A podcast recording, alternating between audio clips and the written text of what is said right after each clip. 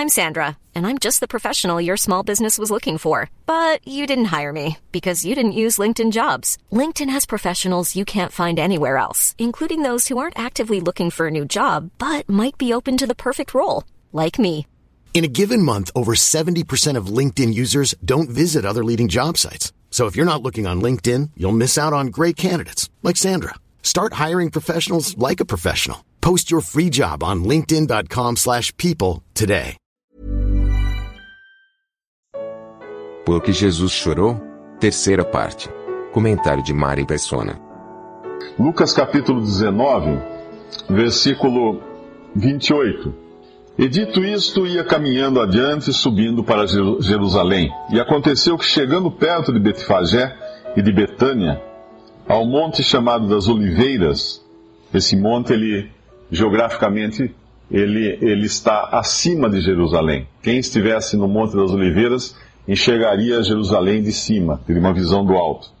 Ao monte chamado das Oliveiras, mandou dois dos seus discípulos, dizendo: Ide à aldeia que está de fronte, e aí ao entrar achareis preso um jumentinho, em que nenhum homem ainda se assentou. Soltai-o e trazei-o. Versículo 35. E trouxeram-no a Jesus, e lançando sobre o jumentinho os seus vestidos, puseram Jesus em cima. E indo ele, estendiam no caminho os seus vestidos. E quando já chegava perto da descida do Monte das Oliveiras, toda a multidão dos discípulos, regozijando-se, começou a dar louvores a Deus, em voz alta, por todas as maravilhas que tinham visto, dizendo: Bendito o Rei que vem em nome do Senhor, paz no céu e glória nas alturas. E disseram-lhe dentre a multidão alguns dos fariseus, Mestre, repreende os seus discípulos. E respondendo ele, disse-lhes, Digo-vos que se estes se calarem, as próprias pedras clamarão. E quando ia chegando, vendo a cidade, chorou sobre ela, dizendo, Ah, se tu conhecesses também ao menos nesse dia, nesse teu dia, o que a tua paz pertence, mas agora isso está encoberto aos teus olhos. Porque dias virão sobre ti, em que os teus inimigos te cercarão de trincheiras, e te sitiarão, e te estreitarão entre todas as bandas, e te derribarão, e a ti e a teus filhos que estiverem de- dentro de ti, e não deixarão em ti pedra sobre pedra, pois que não conheceste o tempo da tua visitação. Perdeu a sua oportunidade. É o que ele está dizendo aqui. Ele chora quando ele vê Jerusalém. Lá ele chorou quando ele ficou na frente de um túmulo com um homem morto dentro, quando ele viu a morte. Não só a morte do homem como consequência do pecado, que isso para Deus é uma coisa terrível, mas como quando ele pensou também no que ele poderia passar ali na frente, morrendo, quando ele fosse entregue para ser morto. Agora, o que ele sente aqui quando ele chora? Nós vamos recorrer mais uma vez aos Salmos. Salmo 42, ele está sendo recebido em Jerusalém com júbilo, com festa. Ele vai entrar como um rei, como, ah, obviamente, não, não como um rei romano. O rei romano, ele entrava com todos os seus exércitos, seus soldados poderosos, com cavalos, e sempre trazendo no final da procissão, né, da entrada triunfal de um rei romano, vinha um grupo grande de, de prisioneiros, de cativos acorrentados, de várias nacional- nacionalidades, que os romanos faziam questão de fazer a entrada triunfal levando esses cativos para mostrar: olha o que vai acontecer com vocês se vocês não se submeterem. Era assim a entrada de um rei romano. Mas aqui entra esse rei, que é senhor dos senhores, esse que é o criador do universo, montado num jumentinho, num filhote de jumenta. Esse homem entra da forma mais humilde possível. E mesmo assim é aclamado pelo povo, pela multidão. Mas vamos ver no capítulo 40, e, ah, Salmo 42, o versículo 3, que nos fala das suas lágrimas. As minhas lágrimas servem de mantimento de dia e de noite. Porquanto me dizem constantemente, onde está o teu Deus? Ele iria escutar isso também na cruz, quando estivesse pregado lá, iam zombar dele. Como é que Deus não vinha salvá-lo dali? Quando me lembro disto, dentro de mim derrama minha alma. Pois eu havia ido com a multidão, fui com eles à casa de Deus, com voz de alegria e louvor com a multidão que festejava. Por que estás abatido, a minha alma, e por que te perturbas em mim? Espere em Deus, pois ainda louvarei na salvação da sua presença. Ó meu Deus, dentro de mim a minha alma está abatida. Portanto, lembro-me de ti desde a terra do Jordão e desde os Hermonitas, desde o pequeno monte, um abismo chama outro abismo. Ao ruído das tuas, das tuas catadupas, todas as tuas ondas e vagas têm passado sobre mim. As lágrimas novamente aqui, quando ele vê a cidade. E por que ele chora? Porque ela perdeu a sua oportunidade. Ela perdeu a sua oportunidade. Ela rejeitou o seu Messias.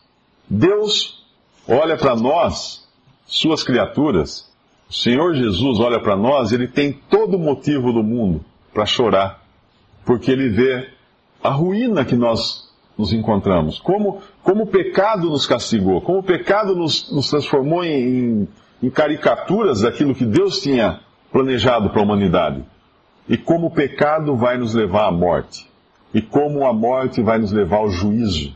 Porque toda alma que pecar, esta morrerá. A própria Bíblia diz. Toda alma que pecar, esta morrerá, e todos nós pecamos, sem, sem exceção. Nenhum de nós pode dizer que não tem pecado. Todos nós somos pecadores. E a morte é o que espera o pecador. E depois da morte, o que espera o pecador? O juízo. Porque Deus não pode deixar, assim como a nossa justiça humana, que é cheia de falhas, nós nos indignamos às vezes quando lemos notícia de corrupção, de crime que não foi, não foi devidamente julgado, que os, os criminosos saíram livres, a gente fica indignado com isso, a gente se acha, né, quer fazer até justiça e tal. Mas se nós que somos tão imperfeitos nos sentimos assim, imagine Deus como ele se sente em relação ao pecado, às afrontas que nós cometemos diante dele. E como Deus se sentiria, ia, será que Deus ia deixar de nos julgar? Não, Deus é justo, Deus é, é o juiz justo, Deus é justo, totalmente justo. Não é, não é falho como os homens. Então, o pecado demanda um juízo, demanda um castigo. Mas Deus, para não castigar, não castigar suas criaturas, o que ele fez? Ele enviou seu próprio filho. A morte de cruz, esse que é o evento mais importante, aquele que o próprio Senhor Jesus pediu que nós lembrássemos. Em nenhum momento na Bíblia é, é dito para lembrar o Natal, de maneira, em nenhum momento fala disso ou o nascimento de Cristo, em nenhum momento, não existe isso em nenhum momento, mas existem várias passagens dizendo fazer isso em memória de mim. Lembrar a morte, porque a morte foi importante. Por que a morte foi importante? Porque na cruz Jesus tomou sobre si os nossos pecados. Os pecados de todos aqueles que creem nele. E foi castigado ali como um substituto, para que aqueles que creem nele possam, possam ser salvos possam ser libertados da morte e do juízo. Por isso que a morte de Cristo tem importância. Por isso que é tão importante. E ele chora, Jesus chora diante da morte, pensando na morte de Lázaro. Ele derrama suas lágrimas também diante do, da perspectiva que tinha para ele, que ele ia entrar num terreno totalmente estranho para Deus, que era a morte. Ele ia ter que entrar nesse terreno da morte.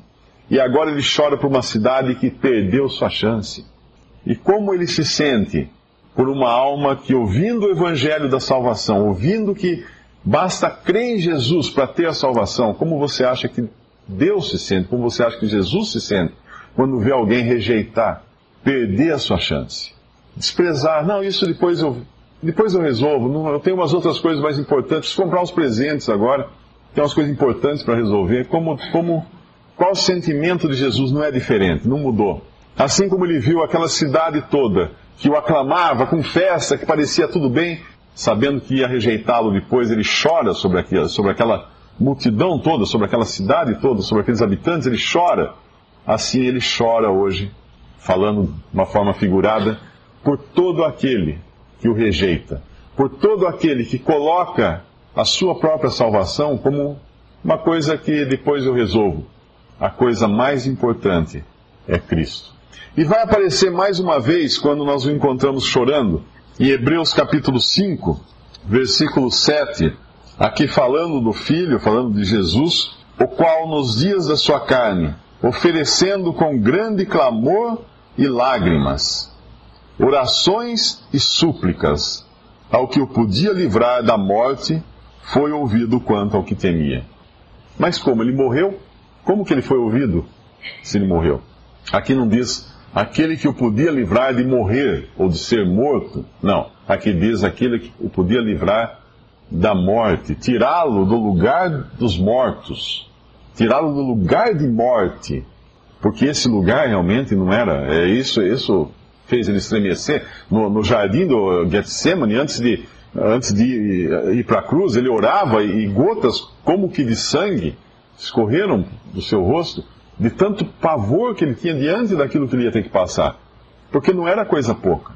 Não era coisa pouca tomar sobre seus pecados nossos e ser castigado por isso. Ainda, versículo 8, ainda que era filho, aprendeu a obediência por aquilo que padeceu, e sendo ele consumado, sendo ele consumado, veio a ser a causa da eterna salvação para todos os que lhe obedecem. Sendo consumado, seja, sendo morto, sendo tirado dele, esvaz, todo o seu sangue saindo dele, tudo que era aquela pessoa acabando ali, veio a ser a causa de salvação. E Deus o ouviu e o tirou da morte na sua ressurreição. E é isso que hoje Deus promete a todo aquele que crê em Jesus como seu Salvador. Aquele que obedece, como fala aqui, né? A todos que lhe obedecem, isso aqui pode às vezes até soar como uma salvação baseada em modo de agir ou em modo de proceder, mas não, nós temos em outras passagens que nos fala da obediência da fé, a obediência que provém da fé. Antes, a fé em Cristo salva. A fé em Jesus e na sua morte, não no seu nascimento. É muito bonito, lâmpadas piscando pela cidade, muito bonito, as pessoas trocando presentes, mas entenda isso: nada disso podia nos dar salvação. Se Jesus tivesse nascido nesse mundo, feito milagres, ensinado coisas maravilhosas e subido ao céu, sem passar pela morte, não existiria um ser humano salvo. Jamais. Ninguém teria esperança de ir para o céu, a menos que ele morresse e derramasse seu sangue como substituto no lugar do pecador para pagar os nossos pecados. E era essa mensagem que eu queria deixar.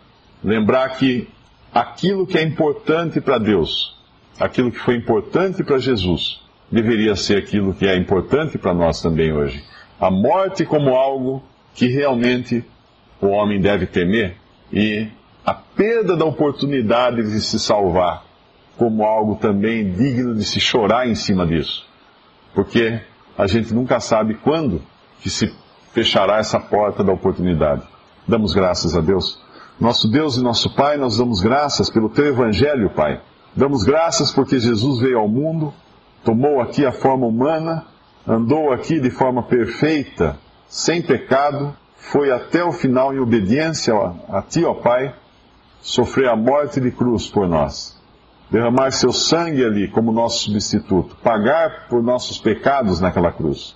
Pai, nós pedimos que se existir aqui ainda alguém que não tem a certeza dos seus pecados todos pagos, não tem a certeza da sua salvação assegurada, tu possas tocar nessa alma nessa noite, Pai, para que haja salvação, para que reconheça o seu estado pecaminoso, seu estado perdido, e recorra, clame a Deus, creia em Jesus, para receber o perdão de seus pecados e a salvação. Pai, nós damos graças pela tua palavra que lemos aqui no nome precioso de nosso Senhor e Salvador Jesus. Amém.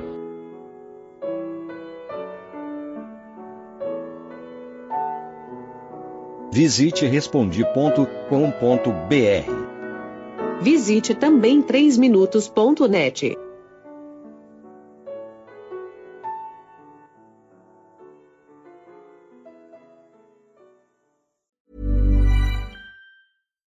Deserves the best, and there's no better place to shop for Mother's Day than Whole Foods Market. They're your destination for unbeatable savings, from premium gifts to show-stopping flowers and irresistible desserts. Start by saving 33% with Prime on all body care and candles. Then get a 15-stem bunch of tulips for just $9.99 each with Prime. Round out Mom's menu with festive rosé, irresistible berry chantilly cake, and more special treats. Come celebrate Mother's Day at Whole Foods Market.